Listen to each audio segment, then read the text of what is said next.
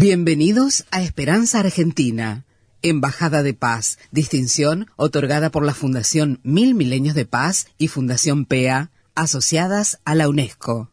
Programa independiente, constructivo, preventivo, de amplio espectro. Desde 2002, difundiendo la excelencia argentina. Creado, producido y conducido por Marisa Patiño, embajadora de paz.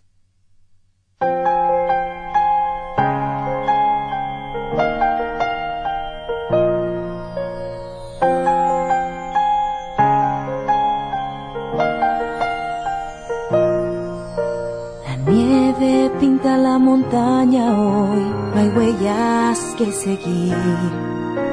En la soledad un reino y la reina vive en mí.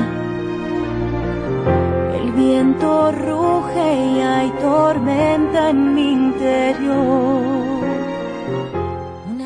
Bienvenidos a Esperanza Argentina, tu programa radial saludable, Embajada de Paz de la UNESCO. Es un honor, un placer estar transmitiendo desde emisoras de Varadero hacia el mundo. Esperanza Argentina está izando las banderas de la paz y de la esperanza desde nuestro corazón hacia toda la humanidad, ¿eh? para ayudar a rescatar la esperanza en cada una de ustedes, ¿eh? cada una de las madres, niños, adolescentes, adultos, adultos mayores también que están en geriátricos o junto a alguna sala de emergencia. Ojalá así sea, nuestra misión es esa, ¿eh?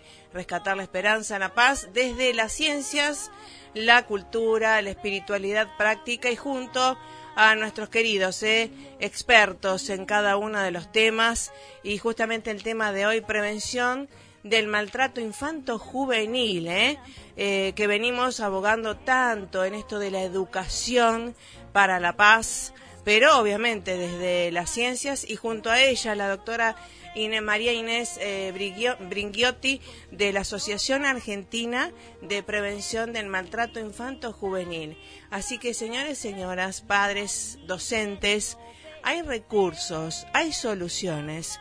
Lo único que hay que tener es apertura mental para capacitarse, para internalizar nuevos hábitos de convivencia eh, pacífica y solucionar los temas eh, sabiamente y pacíficamente. Esto eh, lo estamos desarrollando y hace muchísimo tiempo estos profesionales, expertos a nivel nacional e internacional están brindando seminarios, capacitaciones, forman facilitadores en todo el mundo. Eh, solamente hay que invitarlos, ¿verdad? Y hay que tener la voluntad de decir, algo sucede acá que no está tan normal, ¿eh? Porque recordemos que la violencia no es natural, ¿eh? Justamente, la paz y la buena convivencia es lo natural en cada uno de nuestros seres y sobre todo hay que enseñarle eso a los, niños, adolescentes. Eh, y eso compete mucho a la parte docente, ¿sí? Y a los medios de comunicación desde ya. Así que bueno, eh, nuestra responsabilidad social es justamente acercar conocimiento, motivación, experiencia, compromiso con la vida, con los niños sobre todo, y qué tenemos que saber los padres, porque no hay manual para padres. Ahora sí, el padre, madre, se tiene que asesorar con el experto que sí sabe para dar eh, un crecimiento sano integralmente al niño. No son las mismas épocas que la de mi padre ni la de mi hermano, ¿eh?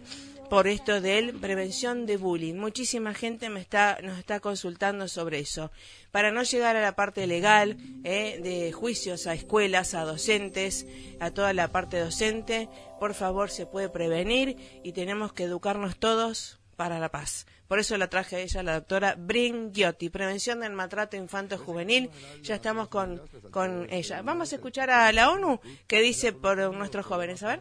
El secretario general de Naciones Unidas resaltó este lunes el papel de la juventud en la solución de los problemas más acuciantes que enfrenta la humanidad y sostuvo que por primera vez en la historia el mundo cuenta con la mayor generación de gente joven. Al hablar en un evento de alto nivel de la Asamblea General sobre el dividendo demográfico y el empleo juvenil, Ban Ki-moon expresó sus esperanzas en que la capacidad de ese grupo de edad permita alcanzar las metas del futuro. Los jóvenes de hoy forman parte de la primera generación que puede poner fin a la pobreza y la última que puede evitar los peores impactos del cambio climático. No podemos hablar de desarrollo sostenible sin incluir de manera significativa a la juventud, afirmó el titular de la ONU. Por su parte, el presidente de la Asamblea General, Sam Kutesa, subrayó que los jóvenes son los innovadores, los creadores, los constructores y los líderes del futuro. Pero para que esto ocurra, los de más edad deben permitirles desarrollar sus potencialidades. Jorge Millares, Naciones Unidas, Nueva York. Sí, bueno, les habla Marisa Patiño, embajadora de paz. Les doy la bienvenida a Esperanza Argentina en un tema sobre prevención del maltrato infanto-juvenil, eh, en esto de la Asociación Argentina de Prevención del Maltrato Infanto-Juvenil, con expertos, por supuesto, abogados, psicólogos. Hay un equipo que hace muchísimo tiempo está trabajando en este tema y sancionando leyes, está justamente eh, también haciendo juicios a escuelas y docentes, ¿eh? porque eh, justamente hay que prevenir, pero ya cuando no se pudo, hay que actuar con todas las de la ley. Así que sepan padres que hay recursos, no se ahoguen, no se... Em, no tengan miedo, ¿sí? Pero justamente infórmense con el que sí sabe. Eh, hay muchos recursos, señoras y señores, y si se puede. La doctora Bringhiotti va a dar una charla y va a presentar su libro sobre el abuso y el maltrato infanto-juvenil ahora el viernes 5 de junio. Y es un orgullo siempre tenerla. Estamos desde hace mucho tiempo, ¿eh? nuestro eh, Esperanza Argentina se dedica a una de las áreas de la prevención del maltrato infanto-juvenil y por eso también hemos diseñado tenis por la paz para empoderar a los adolescentes, ¿sí? Y, bueno, muchas actividades también que ya vamos a ir desarrollando eh, o proponiendo para el Día Internacional de la Paz de la ONU, ¿eh? de Naciones Unidas, en donde, gracias a Dios y a mi propuesta del año pasado, el Honorable Consejo Deliberante y Secretaría de Cultura de Varadero, gracias a Dios, han aceptado mi propuesta y ya es ley eh, celebrar y sumarse a estos eh, festejos del Día Internacional de la Paz, el 21 de septiembre. Ya estamos con la doctora Bringhiotti, le doy la bienvenida y le doy aleluya. Gracias por estar con nosotros, doctora. ¿Cómo está? Buen día. ¿Qué tal? ¿Cómo le va Marisa? Buen día, muy bien y con usted, bueno, realmente nos sentíamos muy respaldados porque el conocimiento, la motivación y esto del compromiso que ustedes tienen eh, nos hace muy bien a todos, ¿verdad? A veces nos desinflamos un poquito, pero bueno. Sí, ya lo sé, pero uno tiene el compromiso y por eso sigue adelante sí, no te queda otra. Así que bien, doctora Beringiotti, estamos en una nueva radio, Encuentro Varadero, ahora transmitiendo para todo el mundo. Eh, y también quiero decirle eh, esto de cuánto hace que está en, el, en su área trabajando, doctora.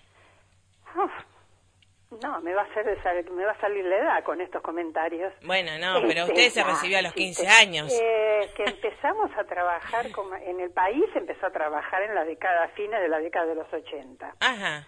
Eh, empezaron, no, yo no, digamos, este pediatras que iban a congresos internacionales que se enteraban de la problemática de maltrato. La doctora Diana Goldberg fue la primera que se anotició de estos temas y fue armando un equipo de atención, primero en el Hospital de Niños Ricardo Gutiérrez y después en el Elizalde. Y nosotros empezamos a trabajar desde la facultad con las investigaciones y estos temas y en, alrededor del 90, 92. Ah, entonces bastantes años, ¿eh? No, no, bastantes años. Y la asociación ASAPMI se creó en diciembre del 2000. Exacto, así que bueno, usted sabe por qué. 15 años con la Qué lindo, hagamos la fiestita. y bueno, algo haremos a fin de año, alguna, bueno, algún evento. ¿Cómo no? Nos vamos a sumar porque realmente, eh, digamos, más allá de lo jocoso, esto de los años, eh, desarrolla una experiencia, una dinámica y justamente muestra el compromiso de ustedes, ¿verdad? muchas gracias, siempre tan amable. No, no, no, eh, es que justamente nosotros invitamos a gente que conocemos y admiramos y que sabemos que está trabajando con pasión, con compasión con los demás también, ¿eh? Sí, lo ¿Eh? hacemos, sí. pero no es fácil. Ya lo sé, por eso estamos... Estos temas además desgastan mucho y bueno, yo esperaría que las cosas después de tanto tiempo estuvieran mejor. Sí, verdad. Por eso estamos nosotros haciendo el apoyo logístico también. Sí, se lo agradecemos mucho. Naciones Unidas, dese cuenta que recién eh, enviamos, este, tenemos en Naciones Unidas y UNESCO, tiene una cátedra para la paz. Sí. Y justamente hay mucha gente que no la moviliza mucho la paz, sino solamente la violencia. ¿Qué tenemos de paradigma, doctora Bringuiotti, en nuestro interior que nos moviliza solamente la violencia? Sí, tiene razón, pero a veces hay gente que no es violenta para nada, para nada, Sí. pero que considera que el hombre es naturalmente violento. Claro, por, por eso, Esa discusión claro. la he tenido cada rato. Sí, me Me imagino. dicen, bueno, yo no soy, me, me- me reúno con gente que no es violenta, que estamos en contra de la violencia, pero Claro. en realidad estamos en contra. Claro. Porque el hombre es naturalmente violento. Claro, y ahí uno empieza a discutir. Claro, El hombre no es naturalmente ni violento ni no violento. claro. No es que los hombres, eh, el hombre genéricamente nace en un estado de paz y de tranquilidad, pero tampoco nace en una situación de violencia. Primero hay que ver en qué momento fue concebida esta persona, qué experiencias de vida tuvo aún estando dentro de la panza de la madre, porque usted se imagina que si vive en un contexto con carencias, Claro. en un contexto donde hay violencia de género, donde Mm. hay una madre que, digamos, no acepta el embarazo y demás, bueno, eh, digamos, todo esto va a afectar. Entonces no es lo mismo un bebé que nace tranquilo, relajado, acunado, deseado, que un bebé que nace con toda una serie de problemas. Tal cual. Entonces, bueno, las cosas empiezan ahí. A partir de las experiencias que cada uno de ellos tiene, es lo que va a pasar a posteriori. Así es. Con Y- lo cual, no estamos hablando de una cuestión que sea directamente innata, Sí, sino de una cuestión que se va aprendiendo a partir de las experiencias de vida. Eh, claro, exactamente. Y además ahora con las neurociencias, Sí. la bioneuroemoción, ya no podemos escapar de decir, guarda, que esto se trae de, de experiencias anteriores, de experiencias de- del clan familiar, Sí. eh, de, de códigos, Sí, de paradigmas, y que justamente en realidad no nos conviene, eh, digamos, más allá de mm, revictimizarnos, ¿no es cierto? No nos conviene. No, pero aparte es, es- yo siempre digo que la- la- justamente la biología y todos los estudios Claro. que se han hecho, el gen de la violencia no lo detectaron, ¿eh? Sí, sí. Ni el de la violencia ni el de la no violencia. La persona, todos nosotros lo que vamos realizando son experiencias. Exacto. Experiencias agradables, desagradables, positivas, negativas, y en función de eso uno responde como puede. Claro, Por eso es exactamente. tan importante, digamos, el trabajo, por lo menos yo estoy convencida de eso. Primero, la prevención del embarazo no deseado. Sí, tal cual. Empecemos por ahí. Coincido Que no le podemos obligar a una mujer que funcione como madre de 10 puntos Sí. u 8 puntos cuando una madre no está ni motivada, ni tiene conocimientos, ni puede. O sea, un embarazo no deseado, no. Y luego cuando se produce el acompañamiento, porque lo que se puede prevenir en el periodo del embarazo Sí. es impresionante. Sí, claro. Eh, es decir, todo, yo, yo eh, soy consciente que el embarazo y el, el, el embrión feto eh, percibe todas las emociones de la madre. Exactamente. Así que ya va, eh, es como que grabando todas esas experiencias. En esa memoria, sí, sí, Claro. sí, sí. Además tiene que ver con, muchas veces, con desconocimiento de la mujer, Claro. digamos, no por una, digamos, mala actitud, sino por no saber No, o por, por no haber tenido modelos en la familia Eso. o en los cercanos que le indiquen cómo hacer algunas cosas. Tal y cual. se agarran de esto de, ay, qué mala madre, pero ¿y el instinto materno? Bueno, nosotros no tenemos más instinto. Digamos, claro. a través de la cultura, el instinto le quedó a los animales y nosotros la verdad que lo hemos perdido. Y la cosa del instinto es algo que lamentablemente perdimos, porque Sí, un eso. instinto bien llevado Ojalá. nos lleva a defender en situaciones de peligro. Ojalá así sea, claro, es que para tenemos una parte primitiva que es eh, valiosa, porque es de supervivencia. Exactamente. ¿eh? Claro. Aparte, escúcheme, acuérdese hace unos años cuando fue el fenómeno del tsunami. sí, Bueno, eh, dos o tres días antes del tsunami, Sí. lo que se escaparon de la zona fueron todos los animales. claro, tal cual. Sí, sí, Prácticamente no encontraron animales muertos y todos los seres humanos muertos. sí, sí. Más claro que las percepciones que puede haber tenido un animal, que Eh, uno las va claro. perdiendo por la cultura. Tal cual, sí, Bueno, sí. Entonces, estas cuestiones del instinto, que el instinto materno, que es una mala madre, que no cuida, o, o la cuestión de la violencia, son cuestiones sociales que se aprenden, son culturales. Tal cual. Y además estamos hablando a veces eh, de la violencia y demás, y hay algo muy solapado, que es esto silencioso de la violencia del abandono, de la indiferencia institucional. A veces uno quiere llevar propuestas a instituciones educativas o lo que fuera, y es como que ni. No hay eh, tiempo. Claro. No hay tiempo que traes de nuevo. Claro. Que a veces es más, más importante la, la, la formación que la información, ¿no? Claro, por Cumplir supuesto. los contenidos sí, pero aprovechar este cada etapa de, de la clase para irme echando un elemento, para no dejar pasar claro. algún elemento que tenga que ver con la cuestión de discriminación de género, digamos, de no tener respeto a, la, a los niños y la, lo que la Convención de los Derechos del Niño indica. O sea, esto es un proceso permanente. Uno no puede poner media hora en la semana para trabajar estos temas. Eh, claro, exactamente. Nosotros de vuelta pregonamos y por eso los difundimos a ustedes en esto del desarrollo sustentable, de, la educación integral. No solamente el conocimiento adquiero, uno más uno es dos, o bueno, ¿a dónde está África? Sino que es importante, pero creo que los grandes líderes del mañana, como decimos con Naciones Unidas, es el que va a tener hábitos y actitudes más allá de las aptitudes. ¿no es cierto? Para defenderse eh, y sobre, eh, no sobresalir, sino liderar su propia vida. ¿Eh? Entonces, bueno, ¿qué podemos hacer para prevenir, educarnos justamente para la prevención del maltrato y abuso infanto-juvenil, para definir una cuestión muy importante que ustedes dicen y que es el niño es considerado de 0 a 18 años, primer condición, ¿verdad? Sí.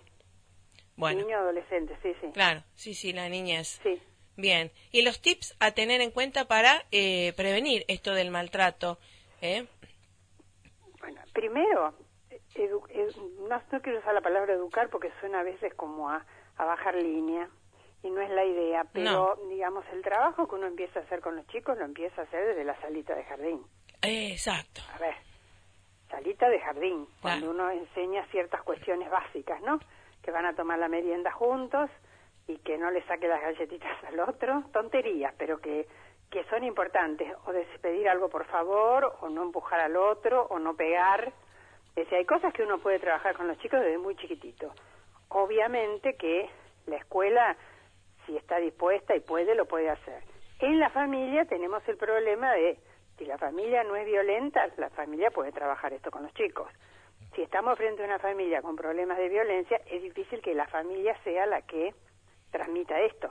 Claro. Entonces ahí es donde están las instituciones, como la escuela, el club, la iglesia, claro. los que tienen... Los medios de comunicación. Los medios de comunicación es un tema aparte, sí. porque hoy día más que informar, deforman, informan y, y realmente los valores que transmiten.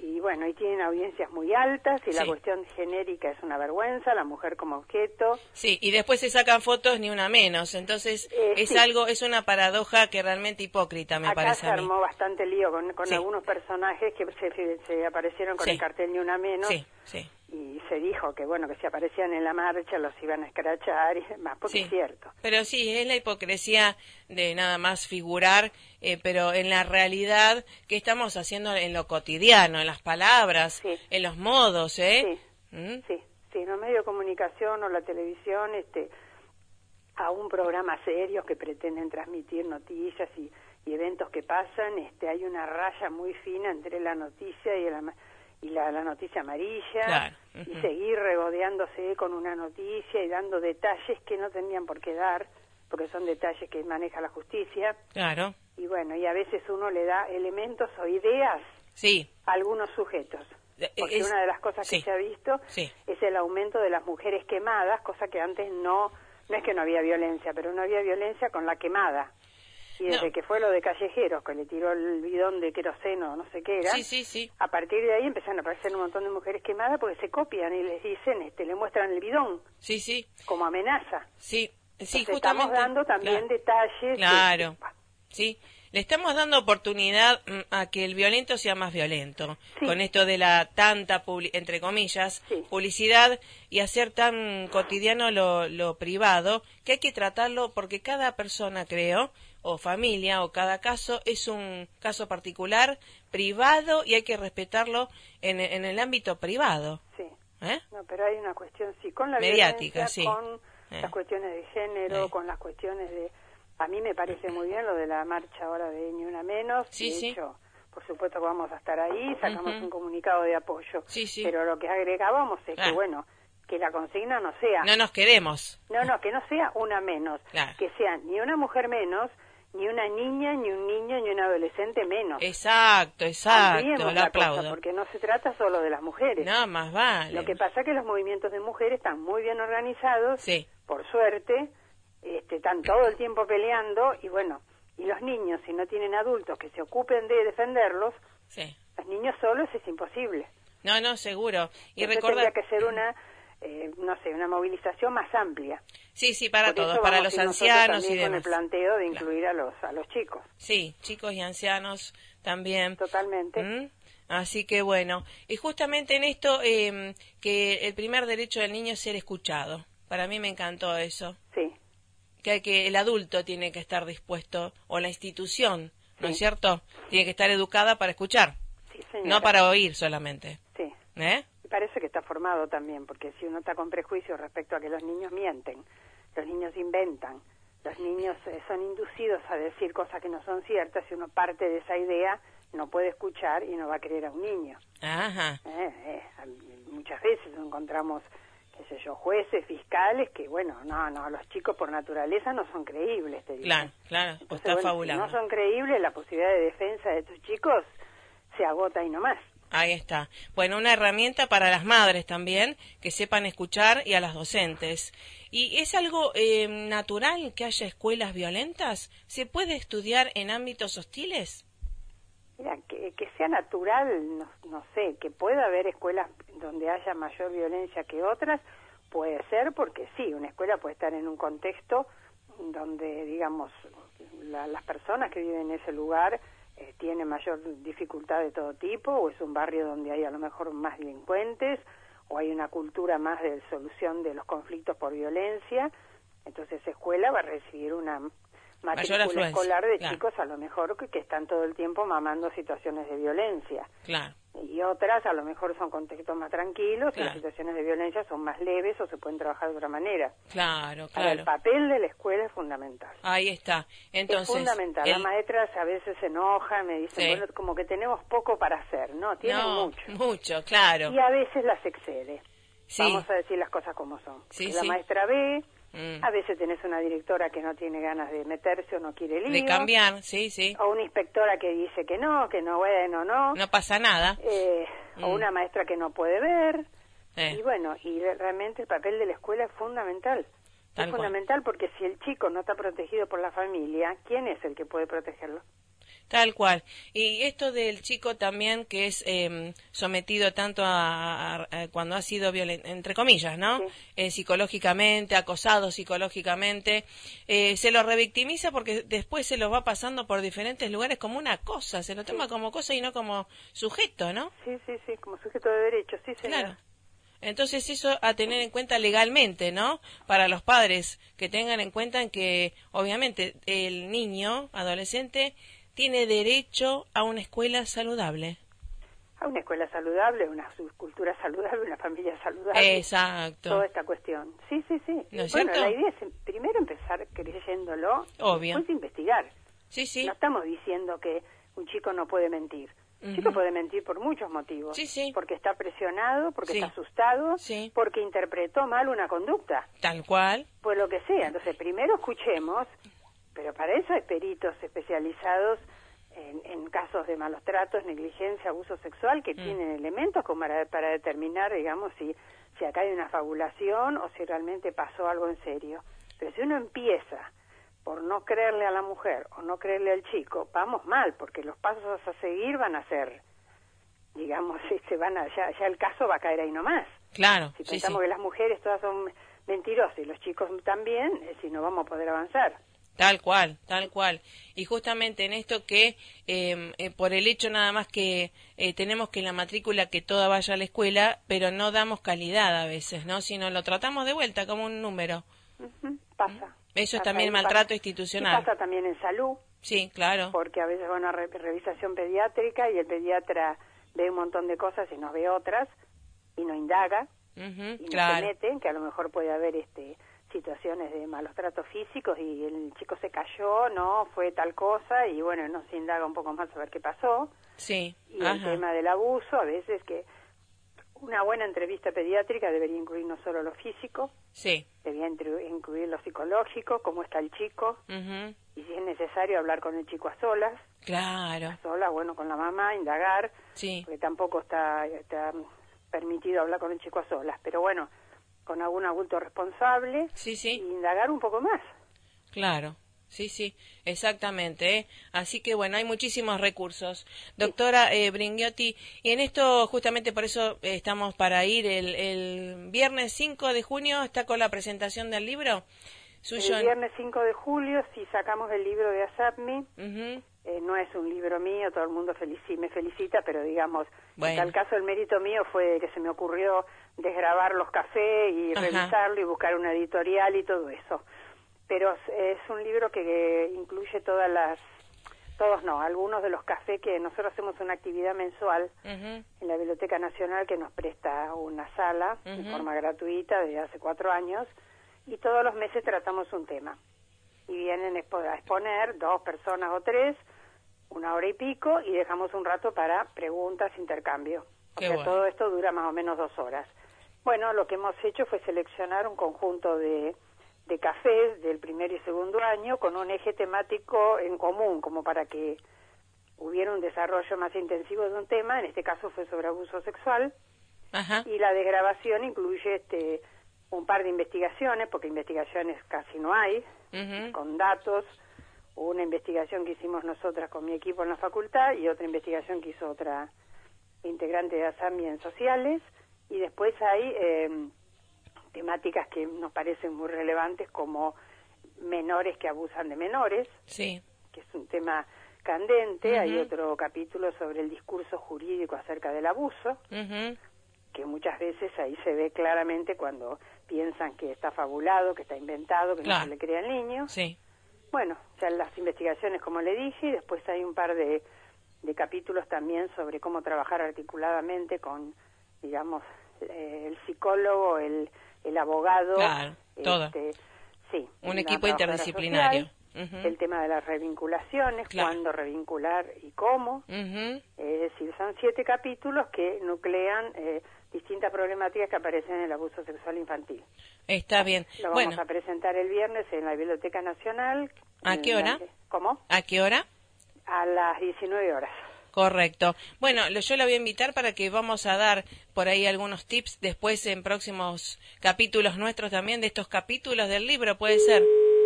La llamamos nuevamente porque está interesantísimo. Bueno, la doctora Brinquiotis de la Asociación Argentina de Prevención del Maltrato Infanto Juvenil, con experiencia desde el año 80 ¿eh? ¿eh? que es mucha experiencia, y compromiso con la vida con los niños. ¿eh?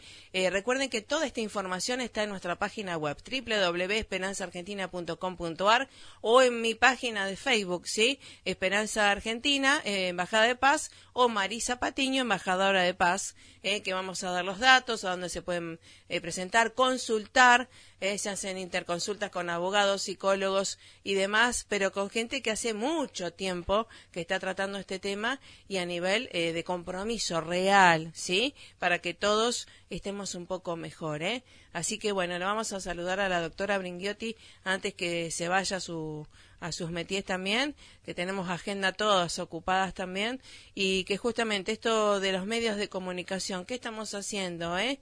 La, el compromiso y la responsabilidad, ¿a dónde estamos focalizando? Hay una ley que dice en donde el observador se transforma en lo observado si estamos observando todo lo nefasto, capaz que salgamos un poco manchados. Si observamos lo bueno, capaz también que salgamos eh, iluminados. Eh. Entonces, nos transformamos en lo que observamos. Em, así que bueno, a tener en cuenta como medios de comunicación en dónde focalizamos nuestra atención, a dónde le damos energía, a quién le damos espacios para que construyamos o destruyamos la mente, cómo tratamos a nuestras mentes y qué le, damos a la gente como servicio a la comunidad en un medio de comunicación que debería ser tan útil. ¿eh? Si estamos nada más vendiendo em, espejitos ¿eh? ¿eh? de colores y demás. Así que bueno. Eh, ah, sí, quiero saludar, ¿eh? Mandar saludo a Marilina y a Tilio de la Tortuga. Sí, claro, a todos, a todos, sí, queridos amigos de la Tortuga, porque hemos transitado ese hermoso paraje y ya estamos. Bueno, estamos con la doctora. Sí, ya se nos cortó, pero ya estamos, ya estamos para el final. Bueno. Y agradecerle desde ya que ya vamos a hacer estos capítulos, si le parece, en nuestro programa. ¿Qué le parece en las próximas? Bueno, vamos combinando horarios. Sí, por supuesto, y días. A veces este, yo ando corriendo, pero ya no lo sé. voluntad. Sí, sí, y, a, y a las otras profesionales de ASAPNI, ¿sí? Sí, sí, ¿Eh? podemos hacer contacto con algunas, sí, acordar previamente para ver distintos temas. Sí, sí, por supuesto, ¿eh? Ya lo tenemos al doctor Viar, a la doctora Molina. Así que bueno, y antes de terminar, eh, una reflexión para los padres y recordar que el maltrato también es solamente dar eh, cuestiones económicas o regalos y tecnología a los chicos, pero no regalarle la presencia y la escucha a los niños. ¿eh? Bueno, eso es fundamental. ¿Eh? Eh, no son niños más felices porque tienen todo. Claro, exacto. Necesitan, sí, la satisfacción de las necesidades básicas. Por supuesto. Una alimentación adecuada, el que los acompañen a, la, digamos, en su formación en la escuela, la visita médica su ropita, algún gusto, está todo bien. Pero lo que el chico se acuerda después es cuando lo escuchó, cuando lo acompañó, cuando lo defendió. Exacto. Eso es el tema fundamental, Marisa. Exactamente. Y cuando decimos una cosa, prometemos cumplirla. Sí. ¿Eh? Bueno. Eso también es buen trato. Gracias, doctora Brinquiotti, por estar. en contacto, Bueno, dale, dale, cómo no. Gracias y éxitos en el viernes, ¿eh? Un abrazo fuerte. Bueno, realmente un tema apasionante para prevención y para bienestar de la humanidad. Gracias, Mariela Mesina. Gracias a todos los oyentes por estar ahí. Un abrazo fuerte. Pásela bien. Trate de ser feliz eligiendo lo mejor la mente, sobre todo, y las buenas radios como esta. Un beso grande. Ya viene el equipo 10 de Radio Encuentro Baradero. Un beso grande. Pásela bien. Chau, chau. FM Nexo Radial 104.9. Un estilo de radio con compromiso social. Escúchanos también por www.nexoradial.com.ar. No importa cuántas cosas tengas en la agenda hoy, a todas, hacelas con música. Encuentro 99.3. Son las 8 y 33 minutos.